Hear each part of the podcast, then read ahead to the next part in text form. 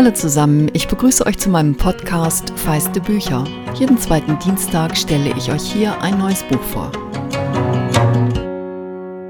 Ich wage hier mal eine Vermutung. Ich glaube, Autorin Lydia Sandgren ist in ihrem Hauptjob richtig gut. Da ist die Schwedin nämlich Psychologin. Als ich jetzt ihren Debütroman gelesen habe, hat mich besonders das feine Gespür bezirzt, mit dem sie das innere und äußere Leben ihrer Figuren gezeichnet hat. Der Roman heißt Gesammelte Werke und vergangenes Jahr, also 2020, hat Songren dafür den Augustpreis erhalten, Schwedens wichtigsten Literaturpreis. Für mich hätte sie schon einen Preis für ihre Chutzpe verdient, denn mal ehrlich, wie viel Mumm und wie viel Durchhaltevermögen braucht man, um mit Anfang 30 nach zehn Jahren Arbeit ein Debüt mit 700 Seiten vorzulegen. Im Deutschen sind es sogar noch mehr. 874 Seiten Leben, Lieben und Literatur pur.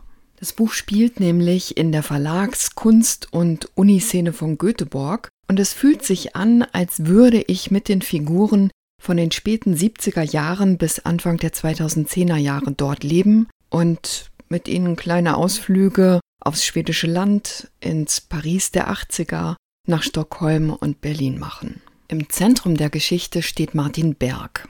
Der steckt in einer Lebenskrise, als wir ihn kennenlernen. Die hat zum Teil damit zu tun, dass Martin kurz vor seinem 50. Geburtstag steht. Ein klassischer Zeitpunkt zum Innehalten. Ich lese euch jetzt mal eine Passage vor, die noch ziemlich am Anfang ist. Früher einmal wäre Martin ernsthaft um sich besorgt gewesen, wenn er erfahren hätte, dass 30 Jahre später Per Andren die Person sein sollte, mit der er am meisten zu tun hatte. Sie hatten sich kennengelernt, als sie in frühester Jugend die inkompetente Hälfte einer Rockband bildeten. Martin war davon überzeugt, Gitarre spielen zu können, und diese Überzeugung übertünchte lange die Tatsache, dass er nicht sonderlich musikalisch war. Per wurde durch eine solche Gewissheit nicht gerettet so über seinen Bass gebeugt, dass man lediglich seinen hoffnungslos anpunkigen Haarschopf sah, schwitzte, fummelte und probierte er und sah nur selten auf, mit einem Ausdruck tiefster Verwirrung auf seinem Mondgesicht. Die Haut an seinen Fingerkuppen wollte nie hart werden und er hatte ständig Blasen. Dafür las er jede Ausgabe der Zeitschrift Chris mehrmals durch, kannte sämtliche Neuerscheinungen auf dem schwedischen Buchmarkt und stammte in dritter Generation aus einer Unternehmerfamilie. Das mit dem Verlag war seine Idee gewesen. Von sich aus wäre Martin vermutlich nicht einmal der Gedanke gekommen, einen Verlag zu gründen. Per und seine Frau hatten die schöne Gewohnheit entwickelt, Martin zum Essen zu sich nach Hause einzuladen, mit zunehmender Frequenz in den letzten Jahren. Sie spielten diese Essen als ganz informelle, spontane Angelegenheiten herunter. Möchtest du nicht am Samstag auf ein paar Häppchen zu uns kommen?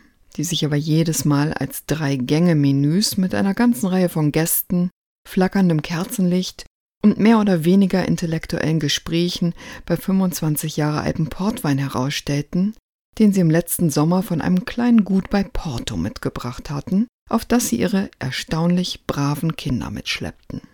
Martin hatte seit langem durchschaut, dass sie jedes Mal irgendeine Singlefrau in passendem Alter einluden. Martin bevorzugte allerdings das Wort alleinstehend. Single fand er albern. Der Ausdruck versuchte, Verzweiflung mit Forschheit zu kaschieren.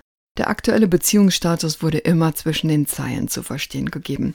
Mein Ex-Mann und ich, das war, als ich mit meinem Ex auf Brennö wohnte und so fort.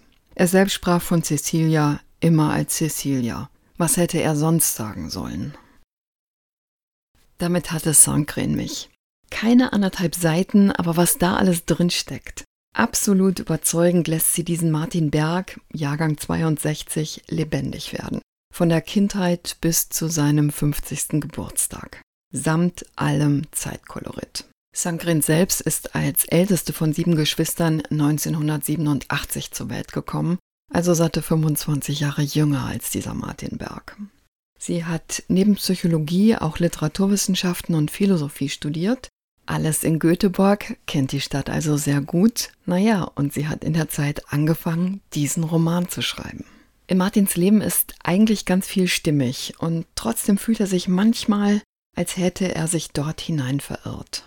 Ja, er liebt die Literatur, aber Verleger ist er zufällig im Fahrwasser seines Freundes Per geworden. Und Peer, das ist der Freund, der für ihn eher so nebenher lief. Martins bester Freund dagegen, der ihn entscheidend geprägt hat, ist Gustav. Doch das Verhältnis der beiden ist schon länger angespannt. Gustav, Gustav Becker, hat als Maler den Durchbruch geschafft und gerade wird eine große Retrospektive seines Werks in Göteborg vorbereitet. Martin hat mal ähnliche Träume gehabt. Er wollte Schriftsteller werden, doch nach vielversprechenden Anfängen ist bei der Fertigstellung seines ersten großen Romans immer etwas dazwischen gekommen. Erst hat er mit Ideen gerungen und mit Selbstzweifeln, dann hat er den Verlag mitgegründet und fast parallel eine Familie. Und dann, ja, dann hat es einen Bruch in seinem Leben gegeben. Ein dieser Momente, die das Leben in ein davor und ein danach teilen. Cecilia, seine große Liebe und die Mutter seiner Kinder Raquel und Alice, hat die Familie verlassen. Ohne Ankündigung, ohne Erklärung, ohne je wieder aufzutauchen oder sich auch nur wieder zu melden. Gut 15 Jahre ist das jetzt her und doch ist sie für Martin nicht seine Ex, sondern eben Cecilia. In ihrer Abwesenheit ist sie äußerst präsent und im Lauf des Buchs versteht man, warum Cecilia niemand ist, die sich einfach so abstreifen ließe. Zudem springt sie Martin und den Kindern gerade ständig ins Auge, denn sie war eins von Gustavs Lieblingsmotiven und so strahlt Cecilia als riesiges Bild von Bussen und Plakatwänden, die Gustavs Ausstellung ankündigen. Für Raquel, die Psychologie studiert, bekommt die Mutter noch anders eine unerwartete Präsenz. Sie hat Cecilias Sprachtalent geerbt, spricht fließend Deutsch und soll für ihren Vater prüfen, ob sein Verlag die Rechte am Roman eines Berliner Autors kaufen soll. Und je weiter Raquel in diesem Buch liest, desto mehr wächst bei ihr das Gefühl, dieser Philipp Franke schreibt über ihre Mutter. Sankrens Buch ist Familienepos und Freundschaftsroman. Es ist eine doppelte Coming-of-Age-Geschichte. Sie erzählt von Martins, Gustavs und Cecilias Erwachsenwerden und eine Generation später dann von Raquel und am Rande auch von ihrem jüngeren Bruder Elis, der kaum Erinnerungen an die Mutter hat. Es ist eine Geschichte von Liebe und Verlust, vom Scheitern und Verzagen. Es ist eine Geschichte von Erfolg, der ebenso sehr Freiheit wie Last bedeuten kann und ein Bildungsroman mit ganz vielen inspirierenden Ausflügen in Kunst, Literatur und Musik. Ich habe es echt ein bisschen bedauert, dass ich meine Studienjahre nicht besser genutzt habe. Dazu kommen dann Streifzüge durch ein Bohemleben mit sehr viel Alkohol, vor allem zu Studientagen, und es ist eine unbequeme Emanzipationsgeschichte. Sankrim beschreibt mit Cecilia eine junge, intellektuell brillante Frau mit dem Talent, sich Ziele zu setzen und sie zu verwirklichen. Eine Frau, deren Faszination ich unweigerlich ebenso erlegen bin wie Martin und auch Gustav. Cecilia ist wissensdurstig, um nicht zu sagen süchtig nach Wissen, und die Träume, die sie für sich hat, geraten mit der ungeplanten ersten Schwangerschaft ins Schlingern. Als Kind 2 auf die Welt kommt, lässt Sangren Cecilia den Inbegriff einer postnatalen Depression erleben, etwas, wofür man in der Zeit, als Alice zur Welt kommt, noch gar kein Wort hatte. Und sie flechtet außerdem ein Tabuthema ein, für das es erst in jüngerer Zeit einen Begriff gibt. Regretting Motherhood. Das Bedauern, Mutter geworden zu sein. Und ich spüre, wie ich mich daran reibe, vielleicht auch, weil mein Wunsch nach eigenen Kindern unerfüllt geblieben ist. Ich merke aber auch, wie die gesellschaftlich anderen Standards hier wirken. Man kennt die genialischen Künstler, die ihre Arbeit über alles gestellt haben, die Frauen ausgetauscht haben, um sich von neuen Frauen als Musen inspirieren zu lassen, die oft mit jeder wieder Kinder gezeugt haben und sie allesamt ignoriert haben. Picasso, Max Ernst, Ingmar Bergmann, Thomas Brasch. Man kennt die Geschichten von Frauen, die nur unter großen Schwierigkeiten ihre Begabungen leben konnten, Isabel Allende hat mir mal erzählt, wie sie ihren Roman Das Geisterhaus, der zu einem Welterfolg geworden ist, nachts nach der Arbeit und dem Haushalt in einem Schrank geschrieben hat, um ihre Kinder nicht zu wecken. Ich habe aus Anlass von diesem Buch einen Essay gelesen, der Mother Writer Monster Made heißt. Dort erzählt die Autorin Rufy Thorpe, den größten Konflikt verspüre sie zwischen der Selbstsucht, also dem Egoismus, den sie als Künstlerin brauche, und der Selbstlosigkeit als Mutter.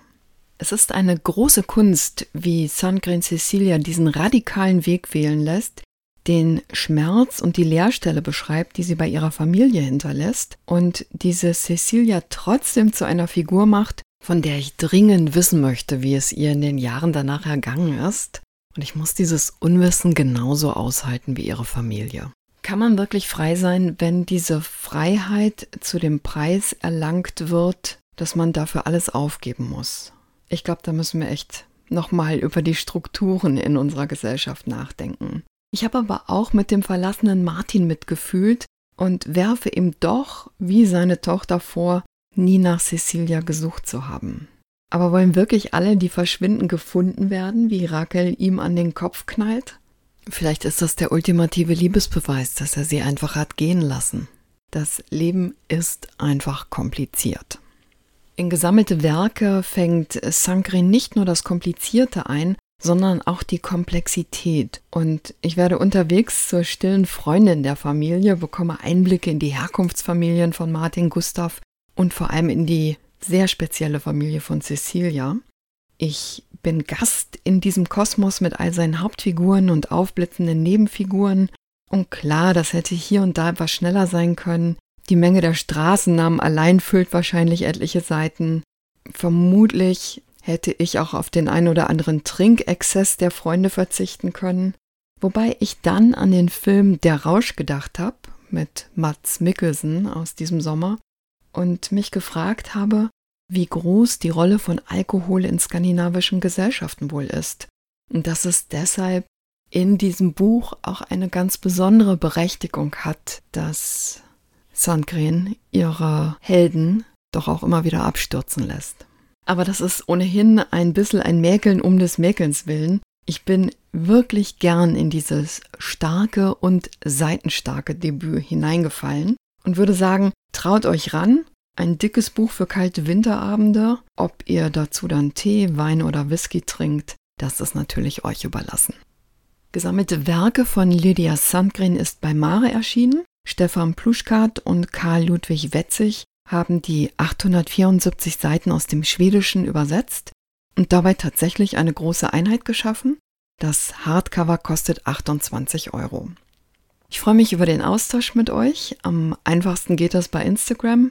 Ihr wisst ja vielleicht, dass mein Podcast ein unbezahltes Hobbyprojekt ist und ich hoffe, ihr seht es mir nach, wenn es mal etwas später wird. Umso mehr freue ich mich aber, wenn ihr anderen von Feiste Bücher erzählt und den Podcast abonniert. Das hilft mir mit dem Algorithmus. Und sobald Feiste Bücher 75.000 Mal gehört worden ist, gibt es eine neue kleine Verlosung.